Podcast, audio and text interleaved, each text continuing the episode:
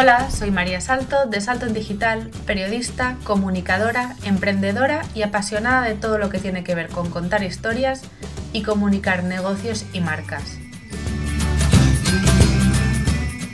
Bienvenidos a mi podcast.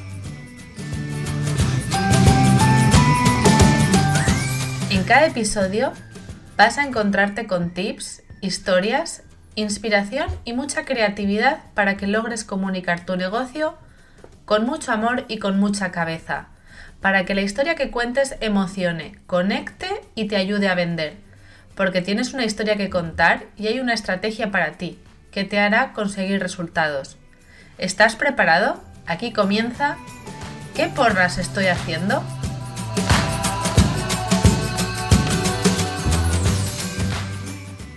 Hola, muy buenas, bienvenido una semana más a ¿Qué porras estoy haciendo? El podcast de Salto en Digital, o sea, yo misma. La semana pasada no hubo episodio, pero fue por una buena causa, porque estuve en el podcast de Ire Martín.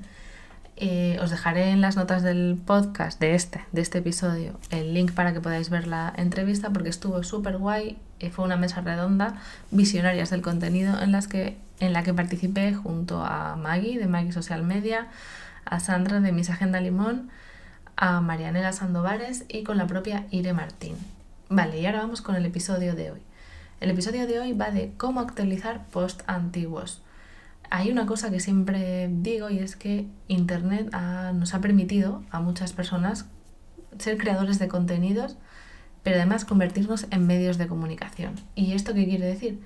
que desde nuestra web, nuestro blog, nuestras redes sociales, nuestro canal de YouTube o nuestro podcast podemos contar, conectar y comunicarnos y hacernos visibles y llegar a otras miles de personas con nuestros contenidos, con lo que estamos creando. ¿Vale?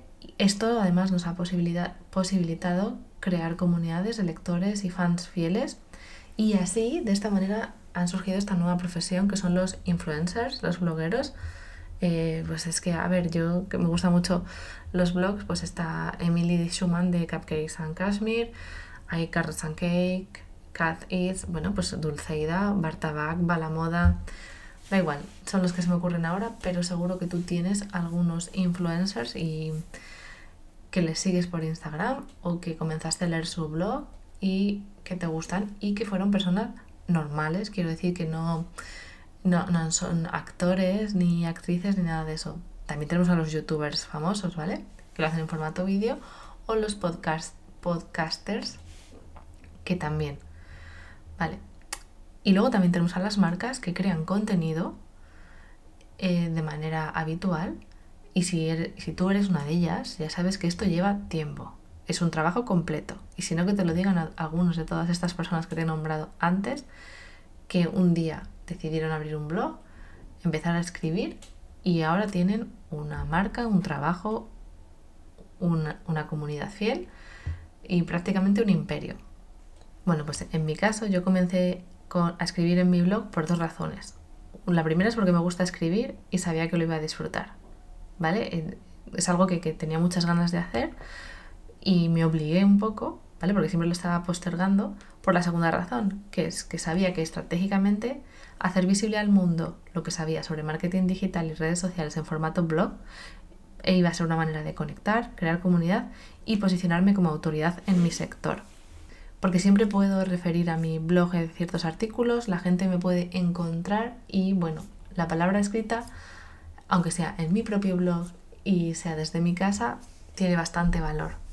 Con mi blog llevo además casi cuatro años y he escrito bastante hay contenido que ha funcionado mejor y otro que no, no recibe tantas visitas. Eh, tú te puedes encontrar en esta misma situación y decides un día que vas a actualizar ese contenido antiguo y puedes tener varios motivos. Uno, porque se, se haya quedado desfasado y es mejor actualizarlo a que alguien llegue a un contenido desfasado que pueda causar peor impresión. O porque trates de revivir aquel contenido para volver a hacerlo visible ahora. Así que vamos con los 5 tips que he preparado para hoy para cómo actualizar ese contenido antiguo. El primero es preguntarte si la info que escribiste, que publicaste, sigue siendo válida, si sigue siendo pertinente o si algo ha cambiado. Esto puede ser porque, por ejemplo, crearás un tutorial sobre Photoshop y ahora hay alguna nueva funcionalidad o porque hablarás del algoritmo de Instagram y ahora haya cambiado o porque crearás una receta y, y ya no la quieras así, no sé. La información es pertinente, sigue siendo válida. Si no, si necesitas hacerle algún cambio, eso ya es actualizar un post antiguo. Pero puede ser que la información siga siendo válida. Vale.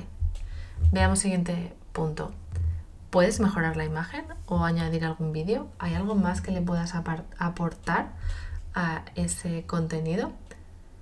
En lo de la imagen me he encontrado con multitud de blogueros que empezaron hace muchos años en los que, bueno, las fotografías mm, no era lo suyo, pero con el paso del tiempo han mejorado la técnica, han hecho cursos, yo qué sé, los típicos blogs de lifestyle o de cocina de recetas, pues muchos de ellos tienen recetas muy válidas, pero la imagen no es bonita. Y ahora sabemos que una imagen vale más que mil palabras. Bueno, pues hay muchas de esas personas que de vez en cuando, artículos que siguen recibiendo muchas visitas, algunas de sus recetas o de sus trucos o de cómo em, limpiar la casa o rutinas de belleza, pues actualizan la, actualizan la parte de la imagen. El tercer tip es que añadas interlinks en ese artículo. Es decir, links a otros de tus artículos de tu blog. Esto, esto funciona muy bien porque además si tú has seguido creando contenido seguramente tengas más contenido relacionado ahora de que tuviste o del que tenías cuando creaste ese contenido y además así eso te ayudará a mejorar el tiempo medio de, de, lectura de tu web, el tiempo medio de las personas que pasan en tu web y a bajar la tasa de rebote. Y eso siempre está bien con todos estos cambios que haces, si haces cambios importantes, puedes añadir una nota al principio diciendo que has actualizado la información, ¿no? que la publicaste originalmente en tal fecha y que la has actualizado con XX y X. Esto siempre es más una cuestión de imagen, ¿vale? De, querer dar más, eh, mejor imagen a la gente que llega o a alguien que visite la web para que diga, anda, pues mira, esta persona mm, no publica y ha dejado de, de mantener su contenido, sino que, mm, bueno, pues lo actualiza. ¿Vale? Y el último, de, eh, eh, perdón, el cuarto tip es que si has hecho estos cambios y son muy significativos o la información se ha vuelto a poner de actualidad porque, bueno, pues por, porque ha ocurrido algo o vuelve a estar de moda, pues puedes cambiar la fecha para que aparezca como nuevo. Esto yo solo lo hago si de verdad he hecho algún cambio muy, muy, muy significativo y quiero que un contenido eh, aparezca como nuevo de ahora. Solo lo he hecho una vez, lo reconozco, normalmente prefiero que tenga su antigüedad, pero es que solo una vez he hecho un cambio muy, muy significativo y era con un tutorial sobre cómo es la, la biografía en Instagram estratégica. Fue un contenido que grabé hace dos años y lo actualicé hace poco con un vídeo nuevo entonces sí que me interesaba que constara como que es un artículo nuevo, ¿vale? Y la, el último tip que suelo actualizar yo mis contenidos antiguos suele tener que ver con la manera de convertir, o sea, cómo quiero convertir ese artículo o el call to action. Hay veces que lo normal, eh, mi manera de convertir, o sea, mi objetivo principal con mi blog es conseguir nuevos suscriptores, es el que me marco, yo no no solo trabajar la afiliación ni la venta directa, o sea, casi todo lo convierto en suscriptores, pero eh, lo que suelo cambiar es la manera en la que, o el, la manera en la que quiero convertir, ¿no? Con qué lead magnet o con qué llamada a la acción, si es a través, por ejemplo, a través de un webinar o de una masterclass o de algún lead magnet nuevo. Es una buena manera de actualizar la información. Eh, y ahora te doy dos tips, ¿vale? Pero estos son de los que no tienes que hacer, ¿vale?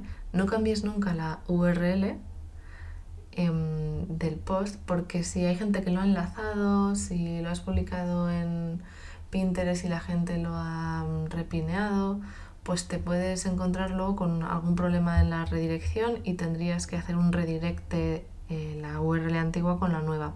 Entonces, mm, a no ser que sea algo súper impepinable, yo no cambiaría nunca, no actualizaría nunca la URL. Y si el artículo está bien posicionado, o sea, si ya aparece en, las primeras, en la primera página de Google o, o tiene, tampoco es conveniente que ni cambies la palabra clave del post, ni los subtítulos o las etiquetas, porque puedes cargarte todo ese posicionamiento que ha ido consiguiendo el artículo durante pues, el tiempo que ha estado publicado, durante esos, esos meses, años. Y luego, un tip em, que suelo usar, porque claro, yo todos mis artículos están subidos a Pinterest, cuando el artículo está correcto y no, no necesito actualizar nada más que incluir algún otro link o algo, otra manera en la que es como si creara contenido nuevo, yo diseño nuevos pines para eh, estos artículos antiguos que los subo. Sobre todo lo hago cuando no eh, estoy creando mucho contenido nuevo en general, pero quiero seguir subiendo contenido nuevo a Pinterest. Lo único que hago es diseñar nuevos pines y así le doy una segunda vida a estos artículos. Y estos han sido todos mis tips de hoy. ¿Vale? Em, esta es una parte del este post de hoy. O sea, este episodio de hoy está sacado de los contenidos de mi curso de Pineando que es Gerundio, que va a abrir las puertas a la segunda edición el próximo 29 de abril. Estoy súper contenta porque lo he actualizado, ¿vale? He actualizado mucha parte del contenido y es que además estoy preparando un webinar que se llama El Poder de Pinterest, que haré el mismo 29 de abril, en el que voy a explicar cómo con mis contenidos y con Pinterest multiplico mi visibilidad, construyo comunidad y vendo. Obviamente estás invitadísima, invitadísimo. Te puedes apuntar desde el link que voy a dejar en las notas del podcast y tengo muchas ganas de que te vengas porque el webinar va a ser la caña.